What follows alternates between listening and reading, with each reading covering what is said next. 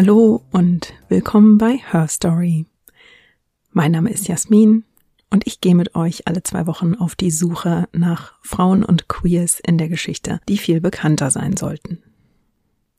Das hier ist die zweite von zwei Folgen über Madam President nämlich darüber, wie Edith Bowling Wilson im Weißen Haus die Zügel in der Hand hielt, als ihr Mann Woodrow Wilson nach einem Schlaganfall regierungsunfähig war. Wenn ihr also die erste Folge noch nicht gehört habt, dann würde ich euch jetzt empfehlen, einmal zurückzugehen und zuerst Folge 1 zu hören, bevor ihr mit dieser hier weitermacht. Und wenn euch dieses kleine Special oder der Podcast insgesamt gefallen, dann könnt ihr Her Story auch unterstützen. Mit einem Abo auf Steady oder mit einer einmaligen Spende via PayPal. Die Links dazu findet ihr in den Show Notes und auf meiner Website herstorypod.de. Und damit auch schon genug der Vorrede. Los geht es mit dem zweiten Teil. Nach der Abfahrt aus Washington am 3. September 1919 tourt Woodrow Wilson den ganzen September über im Zug durch Amerika. 29 Städte und 16.000 Kilometer in nur vier Wochen. Fliegen ist noch keine Selbstverständlichkeit und der Präsident hat auch noch keine Air Force One. Das heißt, er muss Stunden und Nächte lang Hunderte und Tausende Kilometer im Zug zurücklegen. Seine Reiseroute führt Woodrow Wilson von Ohio nach Indiana, Missouri, Kansas, Iowa, Nebraska, Washington State, Kalifornien, Nevada, Utah, Wyoming und Colorado. Eigentlich soll es gen Osten mit mehreren Stops weitergehen, zurück nach Washington. Aber auf der Reise hatte sich der Gesundheitszustand des Präsidenten besorgniserregend verschlechtert. Schon nach vier Tagen kämpfte er gegen Heiserkeit. Er war immer blasser geworden, hatte kaum Appetit und hatte an Gewicht verloren. Asthmaanfälle plagten ihn. Und er hatte sich bei seinem Leibarzt Dr. Carey Grayson regelmäßig über schwere Kopfschmerzen beklagt. So schlimm, dass er manchmal nicht einmal klar sehen konnte. Trotzdem hatte Woodrow Wilson eine Rede nach der anderen gehalten. Am 24. September waren die Kopfschmerzen dann aber besonders stark. Es war eine heiße Spätsommernacht in Colorado und der Zug, in dem der Präsident reiste, war stickig. Wilsons Kopf hämmerte. Er rief nach seiner Frau. Edith Bowling Wilson fand ihn, wie er von Schmerzen geplagt in seinem Elend die Stirn gegen eine Stuhllehne presste. Gemeinsam mit Leibarzt Carrie Grayson versuchte sie ihn zu beruhigen, bis er um 5 Uhr morgens endlich einnickte. Am nächsten Morgen bemerkten sie, dass Woodrow Wilsons linke Gesichtshälfte seltsam hing wenn er zu lächeln versuchte, verzog sich nur die rechte Seite seines Mundes.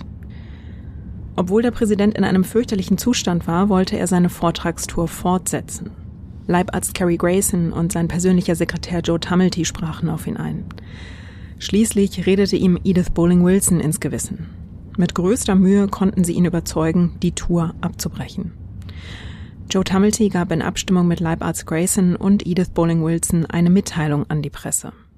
Der Präsident hat sich im letzten Jahr so stetig angestrengt, war im vergangenen Jahr einer solchen Belastung ausgesetzt und hat sich auf seiner Reise dermaßen vorbehaltlos verausgabt, dass es eine nervöse Reaktion in seinen Verdauungsorganen ausgelöst hat. Der Zug fuhr auf direktem Weg zurück nach Washington. Als er dort am 28. September 1919 ankam, hatte sich Woodrow Wilson etwas erholt. Er konnte aus eigener Kraft aus dem Zug aussteigen, er grüßte die wartenden Beobachterinnen, er dankte dem Zugpersonal und wurde dann eilig zum Weißen Haus gefahren. In den Tagen danach plagten den Präsidenten weiter so schwere Kopfschmerzen, dass an Lesen oder Arbeiten überhaupt nicht zu denken war. Und am 2. Oktober 1919 geschah dann die Katastrophe. Edith Bowling Wilson fand ihren Mann in seinem Badezimmer bewusstlos auf dem Fußboden. Einer der Bediensteten im Weißen Haus, Ike Hoover, half dabei, den Präsidenten in sein Bett zu heben und sagte später, der Präsident habe wie tot ausgesehen. Leibarzt Dr. Grayson untersuchte den Präsidenten und trat mit einer schockierenden Nachricht vor die Schlafzimmertür. Der Präsident war halbseitig gelähmt. Woodrow Wilson hatte einen massiven Schlaganfall erlitten. Seine komplette linke Körperhälfte war gelähmt, sein Augenlicht war beeinträchtigt, er war zwar nicht blind, aber er konnte zunächst nur auf einem Auge scharf sehen. Edith Bowling Wilson hatte von einem Tag auf den anderen einen schwerkranken, pflegebedürftigen Ehemann. Aber dieser Ehemann war auch der Präsident der Vereinigten Staaten von Amerika. Wer sollte also die Amtsgeschäfte führen, bis er sich erholt hatte? Und würde er sich überhaupt vollständig erholen? Konsultierende Ärzte nennen Wilson einen sehr kranken Mann. New York Times, 3. Oktober 1919. Wilsons Leibarzt Dr. Carrie Grayson und der hinzugerufene Neurologe Dr. Francis Durcom verordneten dem Präsidenten eine Ruhekur. Das war damals die gängige Behandlung für Patientinnen eines Schlaganfalls. Sie sollten unbedingt das Bett hüten und ihre Nerven schonen, sich nicht anstrengen und so wenigen Reizen wie möglich ausgesetzt werden. Heute weiß man, dass das leider genau die falsche Herangehensweise ist. Schlaganfallpatientinnen bekommen deshalb heute in dafür ausgebildeten Abteilungen spezielle Versorgung. Dazu gehört zum Beispiel, so schnell wie möglich auch mit Reha-Maßnahmen zu beginnen. Und weil Schlaganfälle auch psychologische Wirkungen haben können, sollten Patientinnen gerade nicht isoliert werden. Das war aber noch nicht bekannt, als Wilson für seinen Schlaganfall behandelt wurde.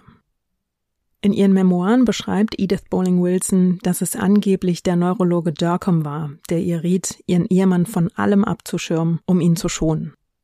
Niemand solle zu ihm vorgelassen werden, der Präsident brauche absolute Ruhe. Das heißt, jemand musste für ihn als Filter agieren und alle Anliegen abwägen, die an ihn herangetragen wurden. Durcom riet Edith Bowling Wilson, als seine Ehefrau sei sie dazu am besten in der Lage.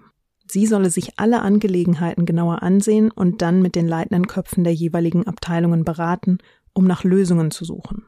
Nur das absolut Nötigste sollte an den Präsidenten herangetragen werden. Es soll auch Dr. Durcom gewesen sein, der zu Edith Bowling Wilson sagte, wenn Wilson jetzt sein Amt aufgäbe, könnte das sein Todesurteil sein. Für Wilson sei der Kampf für die League of Nations extrem wichtig. Das heißt, dieser Kampf könnte auch ein Ansporn für Wilsons Heilungsprozess sein. So hat es angeblich der Arzt dargestellt. Und gleichzeitig war das Ziel der League of Nations immerhin, den Frieden auf der Welt zu sichern. Mit anderen Worten, nimmt man ihm seine politische Herzensangelegenheit und das politische Amt, setzt man nicht nur das Leben des Präsidenten, sondern auch den Weltfrieden aufs Spiel. So stellt Edith Bowling Wilson die Situation in ihren Memoiren dar.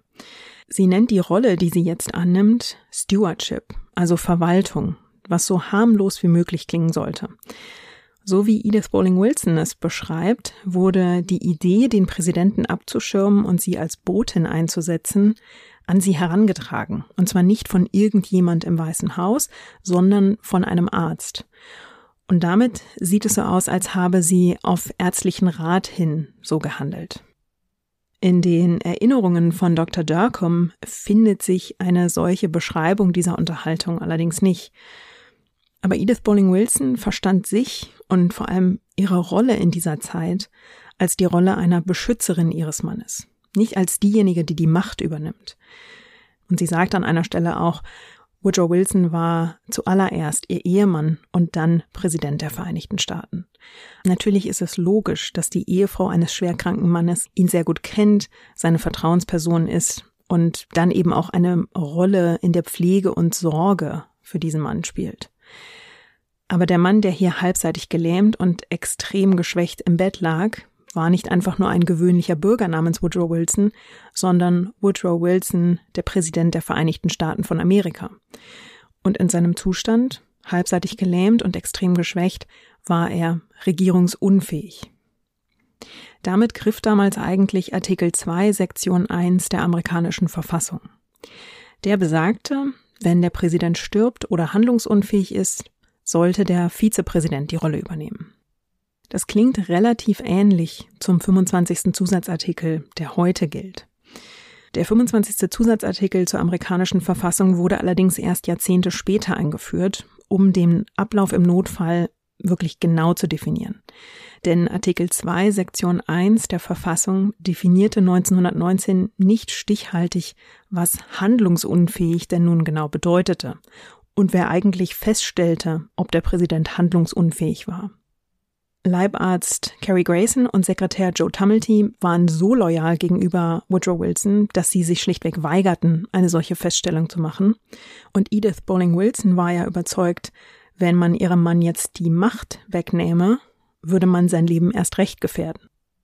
Abgesehen davon hatte sie als First Lady auch nicht die Befugnis zu entscheiden, ob der Präsident handlungsunfähig war oder nicht. Artikel 2, Sektion 1 der Verfassung legte auch nicht fest, ob der Vizepräsident nur zeitweise die Amtspflichten übernehmen würde oder ob er dauerhaft vom Vizepräsidenten zum Präsidenten aufrücken und den Rest der Amtszeit regieren würde. 1919 kam hinzu, dass Wilsons Vizepräsident Thomas Riley Marshall auch so wenig Engagement und Interesse am Amt des Präsidenten zeigte, dass niemand ihn wirklich ernsthaft in Erwägung zog. Marshall war vor allem deshalb Vizepräsident geworden, um wichtige Stimmen im Bundesstaat Indiana für Woodrow Wilson zu gewinnen. Der Vizepräsident trug in Insiderkreisen von Washington den Spotttitel Seine überflüssige Exzellenz und angeblich soll er diesen Titel sogar selbst amüsant gefunden haben. Marshall machte nicht einmal Anstalten, den Präsidenten zu vertreten, als der monatelang den Versailler Friedensvertrag in Europa mit aushandelte. Er betonte ausdrücklich, dass er nicht die Rolle des Präsidenten übernehmen würde, während Wilson in Europa war. Das heißt, es war ziemlich einfach, Marshall in dieser Situation einfach zu ignorieren. Edith Bowling Wilson, Carrie Grayson und Joe Tumulty waren sich einig. Woodrow Wilson musste der Präsident bleiben. Er musste abgeschirmt werden, bis er sich erholt hatte und seine Aufgaben wieder voll wahrnehmen konnte. Niemand wusste zu diesem Zeitpunkt, dass Wilson fünf Monate lang überhaupt nicht in der Öffentlichkeit erscheinen würde. Den Zustand von Woodrow Wilson in dieser Zeit geheim zu halten, war natürlich alles andere als einfach. Edith Bowling Wilson und ihre Unterstützer, vor allem Leibarzt Carrie Grayson, mussten das Kabinett, den Kongress, die Medien und die Öffentlichkeit belügen. Das Wort Schlaganfall wurde nicht einmal in den Mund genommen. In den offiziellen Mitteilungen aus dem Weißen Haus war meist von einem massiven Erschöpfungszustand oder einer Überanstrengung der Nerven die Rede. Der Präsident zeigt Anzeichen einer anhaltenden Besserung, aber sein Zustand macht es erforderlich, dass er noch längere Zeit im Bett bleiben muss. Mitteilung aus dem Weißen Haus, 11. Oktober 1919. Nicht nur die Medien und die Öffentlichkeit wurden belogen, auch Woodrow Wilson selbst wurde nicht vollständig darüber unterrichtet, wie ernst sein Zustand war. Edith Bowling Wilson und Carrie Grayson stellten sicher, ihm nicht das ganze Ausmaß seines Schlaganfalls darzulegen und auch nicht den langwierigen Heilungsprozess. Der Regierungsapparat blieb aber natürlich nicht stehen. Woodrow Wilsons Schlaganfall kam auch zur schlechtesten Zeit, denn der Kampf um die Ratifizierung des Versailler Friedensvertrags war noch immer in vollem Gange und es tobte noch immer ein leidenschaftlicher Kampf darum, ob die USA der League of Nations beitreten würden oder nicht. In diesem Kampf verließen sich die Demokraten natürlich auch auf eine Linie, die von ihrem Präsidenten ausgegeben werden sollte. Es musste ein Weg gefunden werden, um diesen Politikbetrieb irgendwie aufrechtzuerhalten ohne dass dabei zu deutlich wurde, wie ernst es um Woodrow Wilsons Gesundheit gerade stand. Edith Bowling Wilson hatte jetzt ein Problem. Als First Lady war sie nicht in der Position, die es ihr erlauben würde, direkt mit dem Kabinett zu kommunizieren. Deshalb handelten in den kommenden Monaten Leibarzt Carrie Grayson und Wilsons persönlicher Sekretär Joe Tumulty in enger Abstimmung mit Edith Bowling Wilson und in ihrem Auftrag. Dafür musste Edith Bowling Wilson auch darüber hinwegsehen, dass sie nicht immer der größte Fan von Joe Tumulty gewesen war. Leibarzt Carrie Grayson informierte zunächst die Minister des Präsidenten, dass Woodrow Wilson bis auf weiteres vom Krankenbett aus arbeiten würde. Alle Anliegen sollten an die First Lady geleitet werden, die sie dann zum gegebenen Zeitpunkt dem Präsidenten vorlegen würde. In diesem informellen Treffen kam auch die Frage auf, ob Wilson unter den gegebenen Umständen überhaupt regieren könnte. Grayson erklärte den Anwesenden, der Präsident habe sowohl einen klaren als auch aktiven Geist und sei sehr wohl in der Lage, sein Amt auszuüben. Aber schon wenige Wochen nach dem Schlaganfall folgte Ende Oktober die nächste gesundheitliche Krise. Wilsons Prostata war vergrößert und er konnte kein Wasser lassen. Er bekam eine Entzündung mit hohem Fieber. Die hinzugezogenen Spezialisten drängten auf einen operativen Eingriff. Sie warnten Edith Bowling Wilson, dass der Präsident durch die Entzündung langsam von innen vergiftet würde. Die First Lady beriet sich mit Leibarzt Carrie Grayson und lehnte den Eingriff ab. Die beiden glaubten, dass Wilson nach dem Schlaganfall viel zu schwach sei, um eine Operation zu überstehen. Woodrow Wilson schwebte mehrere Tage in Lebensgefahr, bevor dann endlich doch noch Besserung eintrat.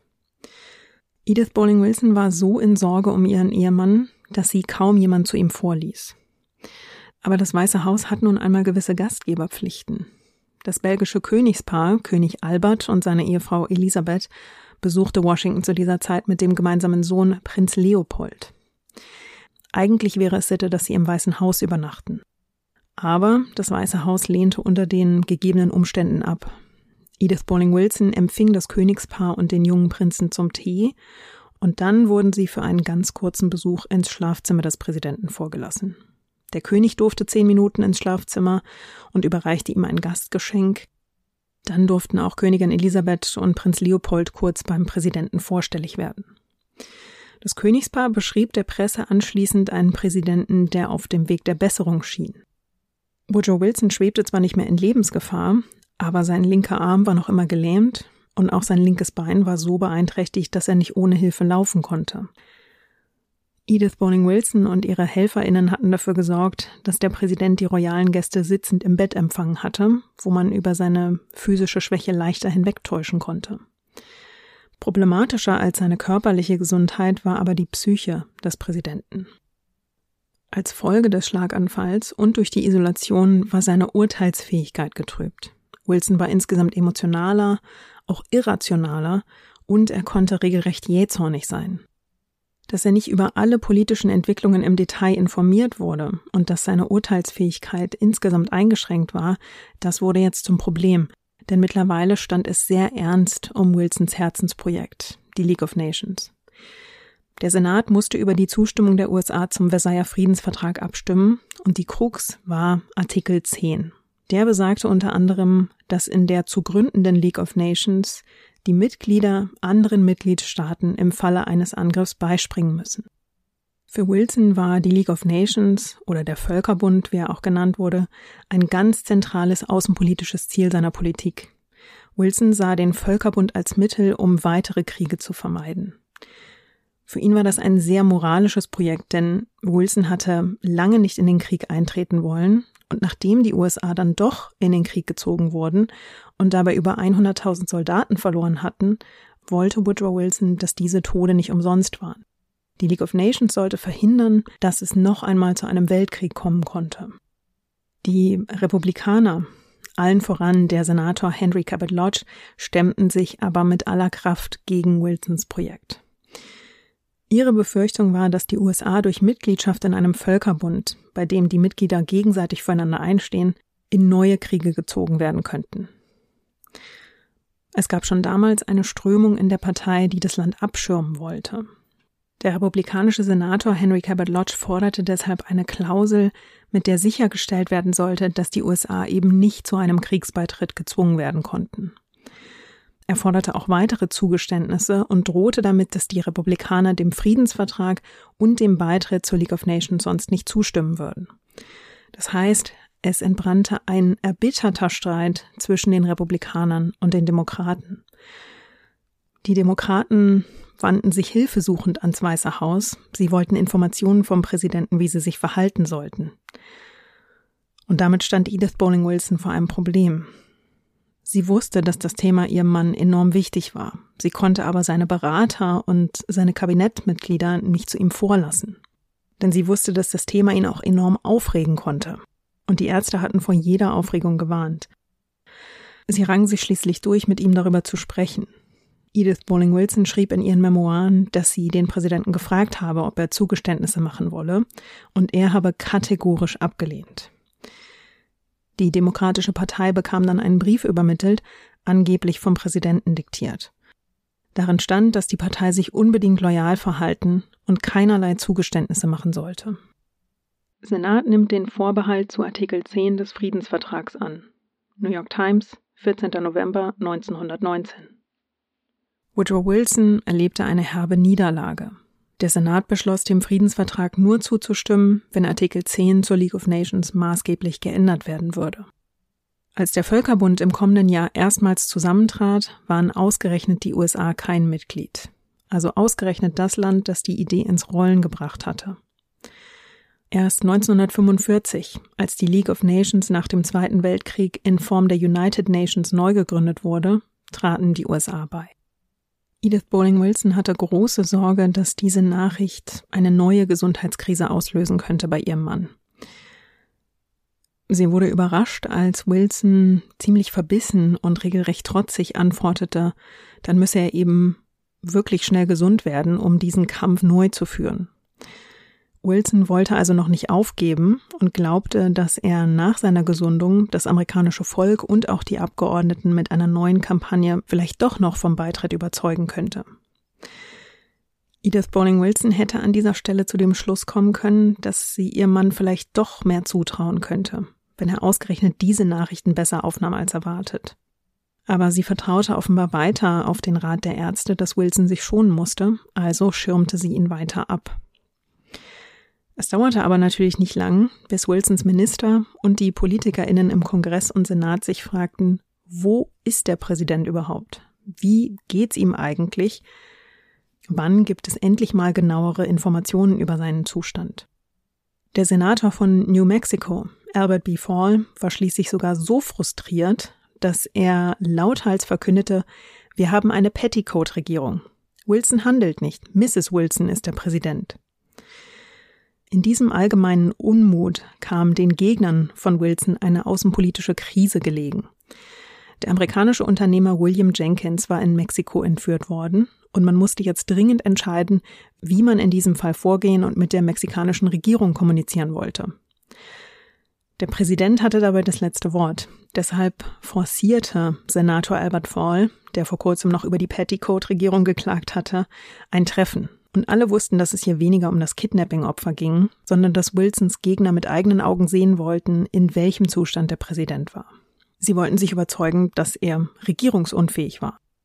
Um diese Krise abzuwenden, inszenierte Edith Bowling Wilson ein regelrechtes kleines Theaterstück. Sie setzte alles daran, um bei diesem Treffen den wahren Zustand von Woodrow Wilson zu verschleiern. Sie stellte sicher, dass ihr Ehemann eine Rasur bekam. Sie ließ das Memo zum Kidnapping auf seine rechte Seite legen, damit er es mit der gesunden rechten Hand greifen konnte. Die Stühle der Besucher wurden alle auf die rechte Seite seines Bettes gestellt, damit sie nur die gesunde Körperhälfte sahen. Das Licht im Zimmer wurde so arrangiert, dass Wilsons linke Körperhälfte schlecht ausgeleuchtet war. Außerdem lag seine linke Hand unter einer Decke, um seine Lähmung zu kaschieren. Und dann hieß es Daumen drücken, dass der Präsident einen guten Tag hatte, an dem er geistig auch aufnahmefähig war. Und Edith Bowling Wilson und ihre Helfer hatten Glück, denn Wilson begrüßte die Besucher im Bett sitzend und in guter Stimmung, um dann auch wirklich aufmerksam zuzuhören. Als Senator Fall ihn fragte, ob er über den Fall Bescheid wisse, griff Wilson mit der gesunden rechten Hand nach dem Memo und wedelte es durch die Luft mit der Bemerkung, ja, ja, er habe es ja hier direkt vor sich. Edith Bowling Wilson hatte sich mit Stift und Notizblock bewaffnet neben Wilsons Bett gesetzt und hatte Senator Hall verkündet, sie werde sich Notizen zur Unterhaltung machen. Es solle ja später keine Missverständnisse geben. Und dann spielte der Gruppe eine Wende des Zufalls in die Hände. Denn plötzlich traf die Nachricht ein, dass der Entführte freigelassen worden sei. Damit gab es keinen weiteren Grund für ein Krisentreffen. Nach 40 Minuten war alles vorbei. Senator Fall und das Schnüffelkomitee, wie Edith Bowling Wilson und ihre HelferInnen die unliebsamen Besucher nannten, mussten wieder abziehen. Und sie mussten der versammelten Presse erklären, dass der Präsident in guter Verfassung sei und sich gut zu erholen schien. Senatoren sehen den Präsidenten. Fall und Hitchcock berichten, dass seine Kondition exzellent ist. New York Times, 6. Dezember 1919 dass dieses Meeting eine Kraftanstrengung war, die Wilson unmöglich über einen ganzen Arbeitstag aufrechterhalten konnte, das wusste außerhalb des Weißen Hauses niemand. Edith Bowling Wilson konnte fürs Erste aufatmen, aber gleichzeitig stapelten sich sehr schnell die Unterlagen auf ihrem Schreibtisch und sie drohte, davon überwältigt zu werden. Offizielle Ernennungen von Botschafterposten fanden nicht statt. Korrespondenz blieb unbeantwortet. In den archivierten Unterlagen des Präsidenten fanden HistorikerInnen Jahre später zahlreiche Briefe, die nicht einmal geöffnet worden waren. Und hier wird klar, in welchem Ausmaß der normale Betrieb im Weißen Haus zum Erliegen kam und wie sehr Edith Bowling Wilson von den zahlreichen Aufgaben überwältigt war. 28 Gesetze traten in den Monaten nach Wilsons Schlaganfall ohne die Unterschrift des Präsidenten in Kraft. Eines davon ist der Volstead Act. Der Volstead Act ist das Gesetz, mit dem die Prohibition beginnt. Wilson war dagegen, die Prohibition gesetzlich festzulegen. Edith Bowling Wilson kannte die Position ihres Mannes dazu. Und deshalb trug sie Wilsons Privatsekretär auf, ein Schreiben mit dem Veto des Präsidenten gegen den Volstead Act aufzusetzen. HistorikerInnen sind sich ziemlich einig, dass Wilson diesen Entwurf nie gesehen hat. Edith Bowling Wilson ließ hier also ein präsidiales Schriftstück aufsetzen, das der amtierende Präsident aber sehr wahrscheinlich nie diktiert oder gesehen hatte. Sie übernahm damit eine Aufgabe, die eigentlich nur Woodrow Wilson als amtierendem Präsidenten zukam. Das Veto nützte am Ende allerdings wenig. Es wurde vom Kongress überstimmt und so trat Anfang 1920 dann die Prohibition in Kraft. Mitte Dezember 1919 hatte Woodrow Wilson seine ersten Schritte seit dem Schlaganfall getan. Aber er war noch immer weit davon entfernt, wieder zu laufen, und er würde auch nie wieder ohne Hilfsmittel laufen können. Ab Anfang 1920 bestand Woodrow Wilsons tägliche Routine daraus, dass ihn Hausangestellte aus dem Bett in einen fahrbaren Strandkorb hoben und ihn dann darin in den Garten oder auf die Veranda des Weißen Hauses fuhren, wo er dann die Morgenstunden verbrachte. Dann schaute er sich im East Room einen Film an und kehrte für das Mittagessen in sein Schlafzimmer zurück, wo er dann bis zum nächsten Morgen blieb. Und dann begann die Routine von vorn. Die Tage waren also eintönig. Und Edith Bowling Wilson hatte ein so strenges Regiment, wer zu ihrem Ehemann vorgelassen wurde, dass Woodrow Wilson immer die gleichen Gesichter sah. Diese Isolation von Besucherinnen und Beraterinnen bedeutete, dass der Präsident immer weniger davon wusste, was im Land eigentlich vor sich ging. Edith Bowling Wilson filterte alle Informationen, die zu ihrem Ehemann vordrangen, und sie versuchte alles von ihm fernzuhalten, was ihn aufregen oder negativ beeinflussen könnte. Das heißt aber auch, dass er keine Kritik an der Situation hörte. Sein sozialer Zirkel war überwacht von Edith Bowling Wilson auf eine Handvoll Gesichter zusammengeschmolzen. Leibarzt Carrie Grayson, Hausangestellte und der Secret Service beschrieben später, dass der Präsident zunehmend launisch und auch zunehmend jähzornig wurde. Die andere Seite dieser Abschottung war, dass mancher Politschachspieler in Washington durch die Abwesenheit des Präsidenten ein Machtvakuum witterte. Generalbundesanwalt Mitchell Palmer ordnete am 2. Januar 1920 in 40 Städten massive Razzien gegen vermeintliche Kommunisten an und ließ massenweise Einwanderinnen mit angeblich kommunistischen, anarchistischen oder sozialistischen Überzeugungen verhaften und ausweisen. Hintergrund dieser Aktion war die erste Red Scare, wie HistorikerInnen diese Zeit nennen. Im Land herrschte damals ziemlich starke Angst vor radikalen UmstürzlerInnen. Es hatte sich eine enorme soziale Kluft zwischen Superreichen wie John D. Rockefeller, Andrew Carnegie und JP Morgan auf der einen Seite und armen Einwanderinnen und Arbeiterinnen auf der anderen Seite aufgetan. Es gab Proteste und sogar Bombenanschläge und die Angst vor einem Umsturz oder einer sozialen Revolution, die wuchs. Es gab in der ganzen Gesellschaft eine Anspannung. Die sozialistischen und anarchistischen Ideen waren unter anderem durch Einwanderinnen aus Europa und Russland ins Land getragen worden. In Russland hat es gerade die russische Revolution gegeben, in Italien gab es eine starke anarchistische Strömung.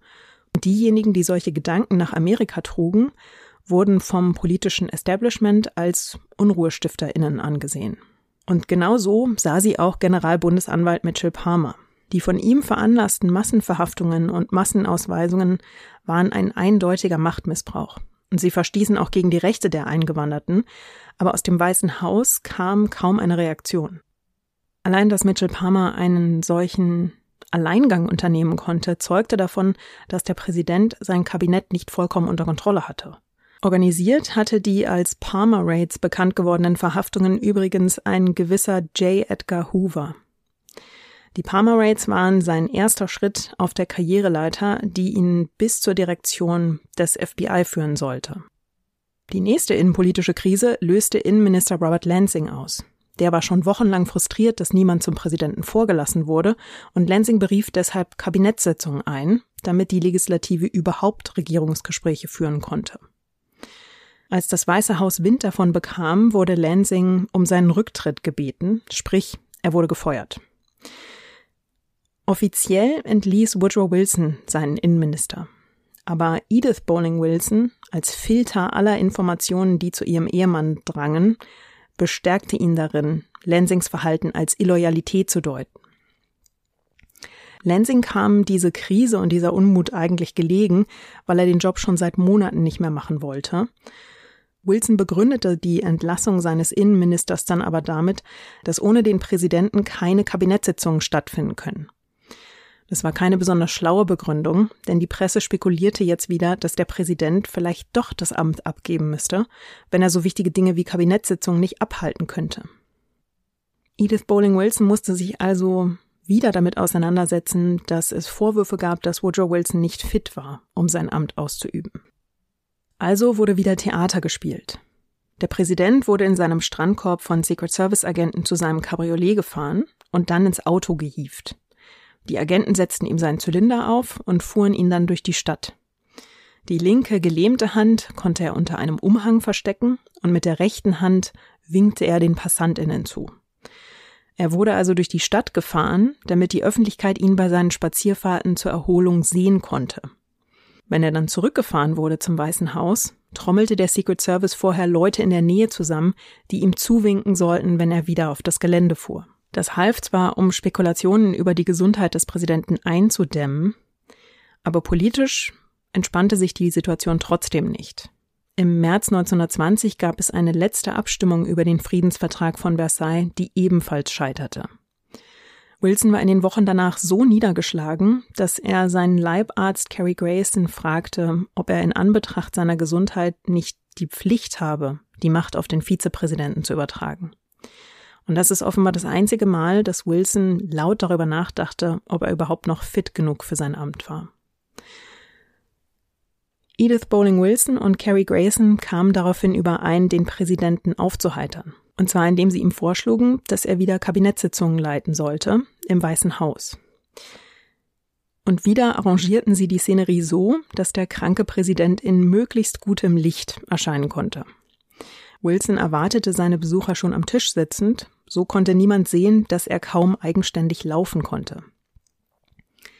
Der Hausangestellte Ike Hoover kündigte jedes Kabinettsmitglied laut beim Namen an, fast so, als würde er dem Präsidenten in Erinnerung rufen müssen, wer da den Raum betrat. Die Minister sahen einen Präsidenten, der seinen linken Arm nicht benutzen konnte und der mit sehr schwacher Stimme sprach. Und was am schlimmsten war, er schien nicht jeder Diskussion wirklich folgen zu können. Sie konnten an seinen Reaktionen ablesen, dass er bei manchen Gesprächsthemen zum ersten Mal davon hörte und also nicht wirklich im Thema war. Nach dieser Sitzung am 14. April 1920 war Wilsons Kabinett ziemlich desillusioniert über seinen Zustand. Er selbst aber schätzte seine Fähigkeiten ganz anders ein. Edith Bowling Wilson und Leibarzt Carrie Grayson hörten im Frühjahr 1920 entsetzt von seinen Plänen, dass er für eine dritte Amtszeit als Präsident kandidieren wollte. Und damit rächte sich jetzt, dass Edith Bowling Wilson und ihre HelferInnen so viele Informationen von ihm ferngehalten hatten. Wilson glaubte, dass sich die Demokraten nicht auf einen Kandidaten für die Präsidentschaft einigen konnten und deswegen am Ende ohnehin auf ihn zurückkommen würden. Und er glaubte auch, dass die Öffentlichkeit von der Idee der League of Nations genauso überzeugt war wie er. Er dachte, dass er den Wahlkampf rund um die Frage der League of Nations führen könnte und hatte aber keine Ahnung, wie sehr durch seine Abwesenheit und die vermeintliche Schwäche des Weißen Hauses sein Ansehen in der Öffentlichkeit gesunken war.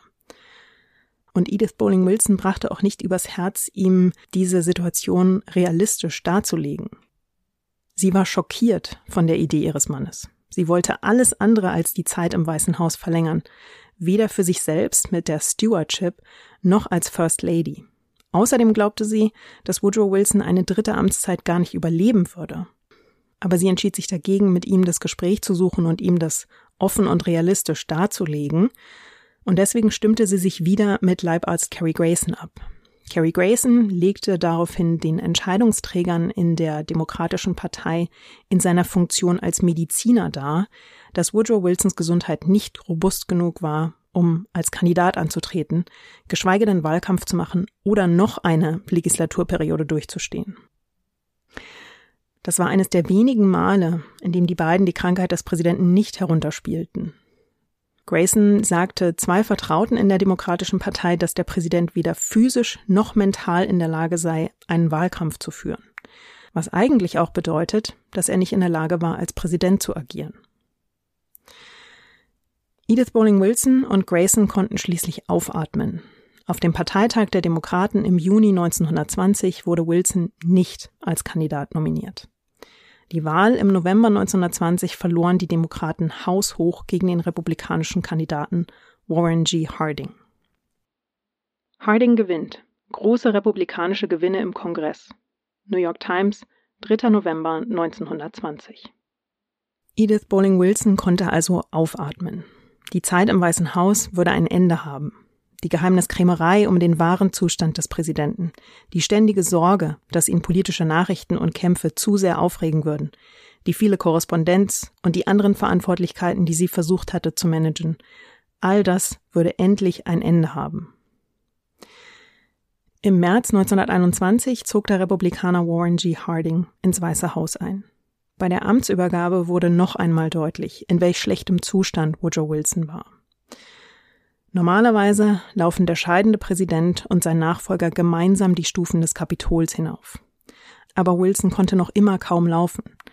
Und so beobachtete Edith Bowling Wilson aus dem Auto hinter dem scheidenden und dem antretenden Präsidenten, wie Harding allein die Stufen hinauflief, das Auto mit Wilson dann zu einem Hintereingang des Kapitols fuhr, wo Wilson den Aufzug nehmen konnte.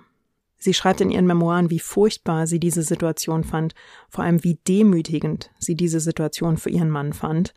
Aber sie biss die Zähne zusammen, ließ auch die letzten Stunden dieses Polittheaters an sich vorbeiziehen und damit war die Krisensituation im Weißen Haus endlich vorbei.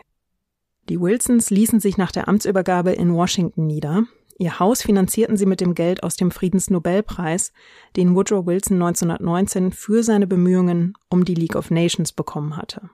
Sein wohl größtes außenpolitisches Vermächtnis und gleichzeitig seine größte innenpolitische Niederlage. Woodrow Wilson erholte sich nie von seinem schweren Schlaganfall. Er starb am 3. Februar 1924, nur drei Jahre nach dem Auszug aus dem Weißen Haus. Edith Bowling Wilson überlebte ihren Ehemann um 37 Jahre.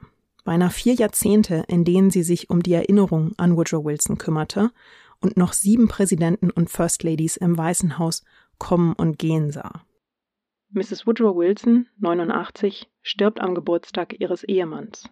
New York Times, 29. Dezember 1961. Warum ist Edith Bowling Wilsons Rolle heute also nicht bekannter? Edith Bowling Wilson hat selbst dafür gesorgt, ihre Rolle zu verschleiern. Bis zu Wilsons Tod im Jahr 1924 behauptete sie wiederholt, dass er auch nach seinem Schlaganfall seine Amtsgeschäfte noch ausführen konnte. Sie schrieb ein Jahrzehnt lang an ihren Memoiren, die 1939 dann erschienen. In diesem Buch spielt sie ihren Einfluss herunter, denn sie schreibt darin, Zitat, ich selbst habe keine einzige Entscheidung über die Regelung öffentlicher Angelegenheiten getroffen. Je nachdem, aus welchem Blickwinkel man das betrachten will, kann man sagen, das ist entweder eine Untertreibung oder eine glatte Lüge. Edith Bowling Wilson wusste um die Brisanz, wenn herauskäme, dass ihr Mann streckenweise gesundheitlich nicht in der Lage war, das Land zu führen, und dass seine Frau Entscheidungen fällte, wäre in einer Zeit, in der Frauen noch nicht einmal das Wahlrecht hatten, ein Skandal gewesen. Also schuf sie selbst diesen Mythos der Stewardship, der Verwaltung, und lange wurde ihr von Historikern, und da muss man auch nicht gendern, auch wirklich nur eine unbedeutende Rolle zugeschrieben. Aber sie entschied darüber, welche Anliegen an ihren Mann herangetragen wurden und welche nicht. Sie entschied, wer ihren Mann sehen durfte und wer nicht.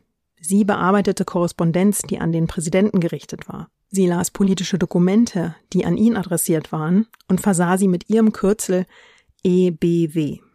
Sie ließ Schreiben im Namen des Präsidenten aufsetzen. Und auch wenn sie deren Inhalt grob mit Woodrow Wilson besprach, war sie monatelang viel tiefer in das politische Tagesgeschäft verstrickt, als sie selbst zugab und als Historiker ihr lange zugestehen wollten. Und man muss auch sagen, Edith Bowling Wilson täuschte Wilsons Kabinett und die Öffentlichkeit über den Zustand des Präsidenten. Sie tat es aber offenbar aus der Überzeugung, dass es das Richtige für ihn war und im Großen und Ganzen auch das Richtige für das Land. Aber es bleibt eine Täuschung. Immerhin, es gibt seit 1967 den 25. Verfassungszusatz, der eine Krise wie bei Woodrow Wilson verhindern soll. Geschaffen wurde die Regelung nach der Ermordung von John F. Kennedy, als Lyndon B. Johnson zum Präsidenten aufrückte. Die Regelung greift nicht nur im Falle eines Todes, sondern auch immer dann, wenn der Präsident nicht selbst in der Lage ist, Entscheidungen zu treffen, etwa weil er nicht bei Bewusstsein ist. Als der amtierende US-Präsident Joe Biden 2021 eine Routineuntersuchung mit Anästhesie hatte, übertrug er deshalb die Entscheidungsbefugnisse des Amtes für 85 Minuten auf Vizepräsidentin Kamala Harris. Das heißt übrigens nicht, dass Kamala Harris in diesen 85 Minuten Präsidentin der USA war. Die legalen Finessen der Regelung stellen sicher, dass auch in einem solchen Fall der Präsident offiziell der Präsident bleibt und der oder die Vizepräsidentin nur vorübergehend das Ruder übernimmt. Bidens Vorgänger Donald Trump ignorierte diese Regelung übrigens und weigerte sich, während einer Untersuchung mit Anästhesie die Machtbefugnisse auf seinen Stellvertreter Mike Pence zu übertragen. Bleibt die Frage, ob ein kranker Präsident auch heute noch die Öffentlichkeit täuschen könnte. Klar kann er das. Als Donald Trump 2020 am Coronavirus erkrankte, ließen sein Leibarzt und das Ärzteteam des Walter Reed National Military Medical Center nur sehr wenig Informationen an die Öffentlichkeit. Erst später wurde dann bekannt, dass Trumps Team nicht nur den Zeitpunkt des ersten positiven Covid-Tests nicht kommuniziert hatte, sondern auch seinen Zustand während der Covid-Erkrankung heruntergespielt hatte. Die Sauerstoffwerte in Trumps Blut waren zeitweise besorgniserregend niedrig und seine Lunge offenbar zeitweise so angegriffen, dass ein Teil des Ärzteteams sich darauf vorbereitet hatte, ihn an eine Beatmungsmaschine anzuschließen. Und dann war da ja noch die Spritztour vor dem Krankenhaus. Donald Trump ließ sich, noch immer Covid-positiv, von zwei Secret Service-Agenten im SUV vor dem Krankenhaus herumfahren, um seinen Fans zuzuwinken. Diese Spritztour erinnert schon an das Polittheater mit den Autofahrten des kranken Woodrow Wilson. Und wie steht's heute um die Frauen in der hohen Politik in den USA? Die Frau, die einer Wahl zur Präsidentin bisher am nächsten kam, war Hillary Clinton. Sie war aber bei weitem nicht die erste, die ins Weiße Haus wollte. Schon 1872, als Frauen noch nicht mal wählen durften, ließ sich Victoria Woodhull als Präsidentschaftskandidatin aufstellen. 1968 ging als erste schwarze Frau Charlene Mitchell für die Kommunistische Partei ins Rennen um die Präsidentschaft. 1972 trat die Afroamerikanerin Shirley Chisholm in den Vorwahlen an, die Präsidentschaftskandidatin der Demokraten zu werden und 1984 kandidierte Geraldine N. Ferraro an der Seite des Demokraten Walter Mondale als Vizepräsidentin. Geschafft hat den Sprung ins Weiße Haus erst 2020 Kamala Harris als amtierende Vizepräsidentin. Aktuell tritt sie an der Seite von Joe Biden für eine Wiederwahl an. Bei den Republikanern wirbt Nikki Haley derzeit noch um Wählerinnenstimmen, auch wenn der Kandidat der Republikaner sehr wahrscheinlich wieder Donald Trump heißen wird. Frauen haben es in der US-Politik bis heute ganz oben sehr schwer. Und das liegt auch am System. Wer in der Politik ganz nach oben will, muss viel Zeit und viel Geld investieren. Man muss netzwerken und braucht mächtige Freundinnen. Schon auf der Ebene der Lokalpolitik fällt Frauen das viel schwerer weil sie noch immer nicht das gleiche verdienen wie Männer und deshalb nicht die gleichen finanziellen Ressourcen zur Verfügung haben. Weil viele noch immer neben ihrer Karriere hauptsächlich für Haushalt und Kinder zuständig sind und es schon auf der Ebene der Lokalpolitik keine Kinderbetreuung gibt. Weil Sitzungen bis in den späten Abend dauern und unheimlich schwer mit einem Familienleben vereinbar sind. Und wenn sie dann an der Macht sind, sehen sie sich Debatten über ihre Mutterqualitäten und der Vereinbarkeit von Familie und Beruf ausgesetzt und sind häufiger Ziel von sexistischer Kritik als Männer. Viele dieser strukturellen Probleme treffen übrigens genauso auf Deutschland und viele andere Länder zu. Denn auch wenn Deutschland 16 Jahre lang eine Kanzlerin hatte, gilt auch hier noch das Sprichwort, eine Schwalbe macht noch keinen Sommer. Hindernisse wie diese verhindern also bis heute, dass eine Frau in den USA im Oval Office sitzt. Auch Edith Bowling Wilson hat, soweit wir wissen, nie am Schreibtisch im Oval Office Platz genommen. Das hätte sie sich auch gar nicht angemaßt, Denn so hat sie ihre Rolle nie interpretiert. Sie selbst glaubte wohl am stärksten daran, dass die Macht über das Land weiter bei ihrem Mann lag und dass sie nur alles dafür tat, ihn dabei zu unterstützen, bis er wieder gesund war. Heute erscheint ihre Rolle in einem anderen Licht und zeigt vielleicht, dass Amerika mit einer Frau als Präsidentin gar kein Neuland betreten würde, sondern dass es längst eine Frau im Weißen Haus hatte. Und mit diesem Gedanken verabschiede ich mich für heute. Ihr könnt mir eure Gedanken zur Folge gern per E-Mail oder auf Social Media zukommen lassen. Schreibt mir an feedback at herstorypod.de oder auf Instagram. Dort findet ihr mich unter herstory-pod. Ich verabschiede mich für heute. Wir hören uns wieder in zwei Wochen mit einer neuen spannenden Biografie. Und bis dahin, passt auf euch auf und lasst es euch gut gehen.